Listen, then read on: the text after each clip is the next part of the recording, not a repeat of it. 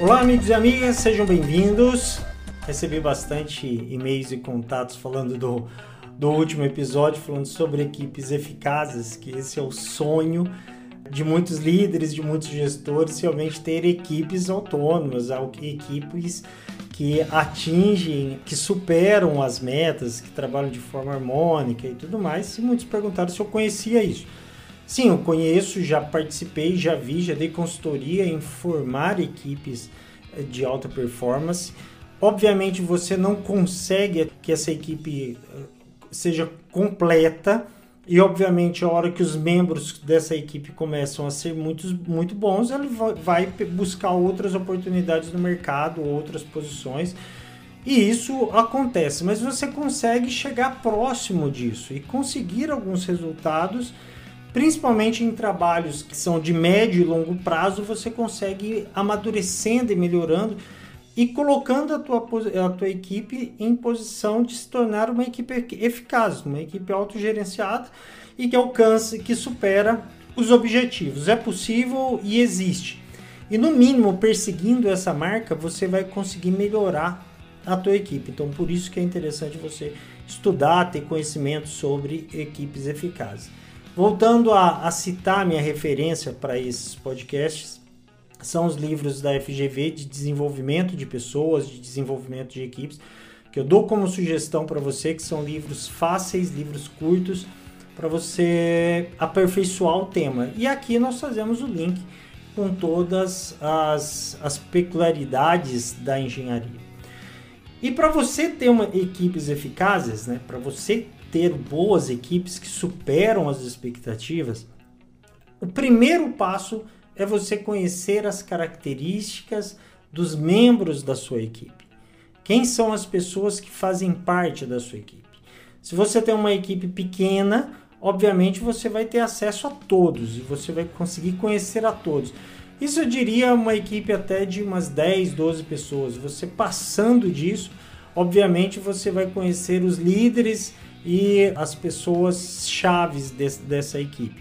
Mas mesmo assim, obviamente, você vai buscar o conhecimento até através dos líderes que estão na sua equipe.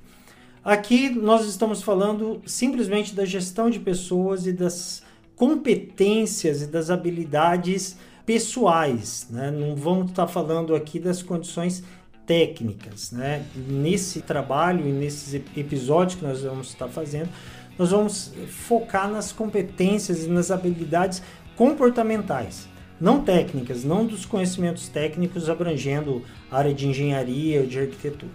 Então, o que eu coloco para você hoje é o seguinte: você é capaz, como líder, de identificar na sua equipe determinadas características, e essas características que eu vou citar aqui para você. Então, uma delas é, uma, é o que nós chamamos de competências cognitivas.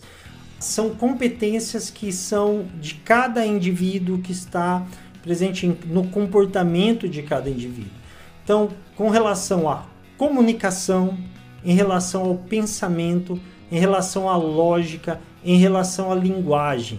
O que eu quero dizer com isso?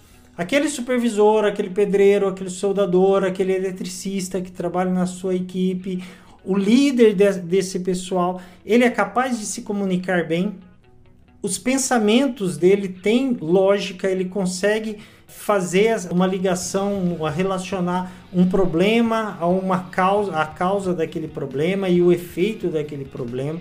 Ele tem uma boa linguagem para se expressar com relação àquela questão.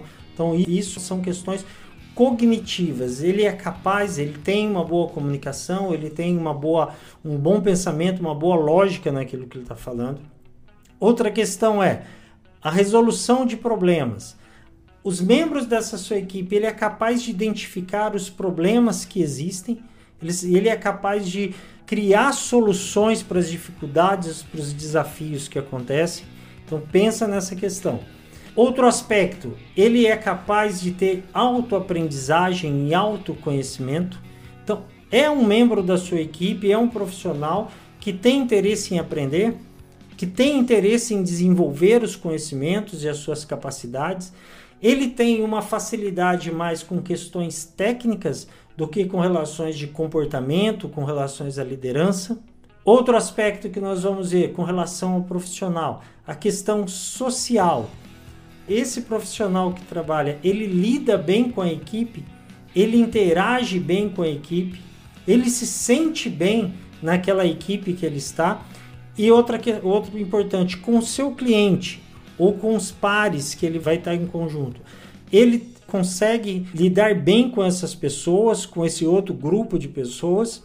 Então, isso é uma questão social que também deve ser avaliado por você, líder. Se, essa, se, essa, se, esses, se os membros da tua equipe têm esse conhecimento. E depois, algo importante que é a motivação do trabalho. O quanto esse profissional está motivado para trabalhar? Quais são as motivações? Lembrando que nós temos um podcast, um vídeo sobre isso, sobre as motivações, não confundir motivação com animação. Então, os motivos que ele executa, esse profissional ele tem responsabilidade com as tarefas que ele faz, ele tem um compromisso com as metas e os objetivos, ele sabe quais são as metas e o objetivo.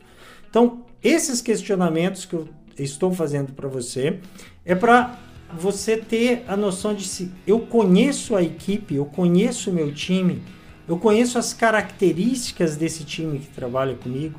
E por que isso é importante? Até para você definir e distribuir as tarefas corretamente e mesmo promover treinamentos, promover o desenvolvimento dessa equipe com relação a essas questões. Então, se eu consigo identificar as dificuldades e as limitações e os potenciais da minha, dessa equipe, eu consigo distribuir melhor as tarefas, distribuir melhor as responsabilidades e por outro lado eu consigo melhorar essa equipe, porque eu vou investir conhecimento, eu vou investir energia para treinar e para melhorar e para aprimorar essas pessoas nesses aspectos. Então, dando uma repassada geral aqui, que o assunto é um pouco vasto, mas os membros da minha equipe, eles têm comunicação, pensamento lógico, têm uma linguagem boa, eles conseguem analisar os problemas que existem, eles conseguem melhorar esses problemas, criar soluções para essas situações. Eles são capazes de aprender, eles são capazes de ter autoconhecimento, de saber o que precisa melhorar, o que precisa ser feito. O convívio dessa equipe, as relações internas desse time e externa com o meu cliente são boas, eles sabem fazer esse tipo de coisa, e o quanto essa equipe minha está comprometida com o trabalho, quanto que essa equipe minha sabe quais são as metas e os objetivos a serem atingidos. Então essa reflexão que eu deixo para vocês essa semana e vamos estar caminhando mais ainda falando sobre equipes nos próximos episódios. É isso aí, pessoal. Valeu e até a próxima. E esse foi o Engenheiro Líder, seu podcast de liderança e engenharia. Meu nome é Luiz Salatiel, me adicione nas redes sociais. Tenha uma boa semana, valeu e até a próxima.